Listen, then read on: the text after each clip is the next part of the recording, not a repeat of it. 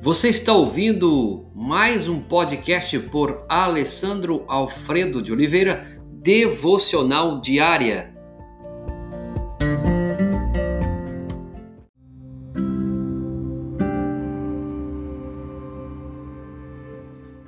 Tema de hoje: A minha paz vos dou. Hoje gostaria de compartilhar com você algo de Lilith com uma história uma devocional muito edificante. Dois artistas pintaram cada um um quadro para ilustrar sua ideia de paz. O primeiro escolheu como cena um lago sereno entre montanhas distantes.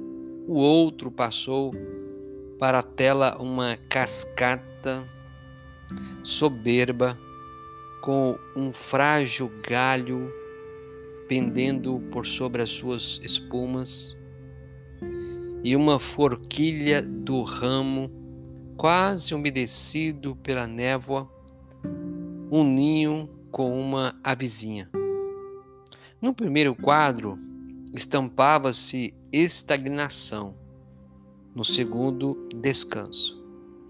A vida de Cristo, exteriormente, foi uma das vidas mais açoitadas, tempestades e tumultos, tumulto e tempestade, as ondas lançando-se sobre aquela vida a todo tempo, até que o corpo vergastado foi deixado no túmulo, um corpo todo arranhado, ferido, mas na sua vida interior reinava grande calma.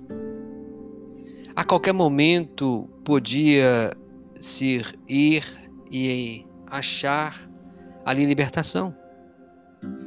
E veja que, mesmo assim, em meio a sofrimento, em meio a dor, havia paz. E ainda quando os perseguidores o seguiram pelas ruas de Jerusalém, ele voltou-se aos seus discípulos e ofereceu-lhes como um último legado a sua paz. Descanso não é uma emoção que nos vem num culto da igreja. Descanso não é uma emoção que nos vem em meio a um momento de sossego, numa bela paisagem. Mas é o repouso de um coração profundamente assentado em Deus, que tem como base o alicerce, o Deus Criador, o Deus sustentador, o Deus providenciador, o Deus salvador, o Deus regenerador. Existe uma um texto que diz da seguinte forma: Vinde a mim cansados, e acabarei descanso. Aprendei de mim, que sou humilde e manso. Não esmago a cana, que já está partida. Não apago a chama, teno e aferrecida. Eu recebo os fracos, maus e pecadores. Vim para os enfermos, eu conheço dores. Vinde a mim, cansados pela luta amarga, e acharei descanso. Eu vos levo eu vos levo a carga. Senhor, obrigado pela tua paz. Eu recebo a tua paz.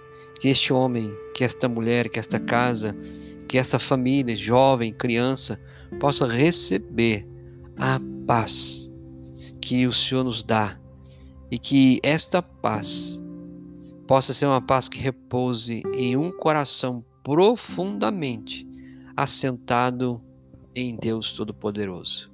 É o que rogamos e pedimos em nome de Jesus. Amém.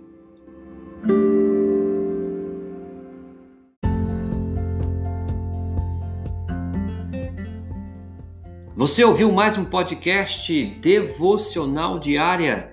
Se isso trouxe bênção para a sua vida, abençoe outras pessoas compartilhando esse podcast.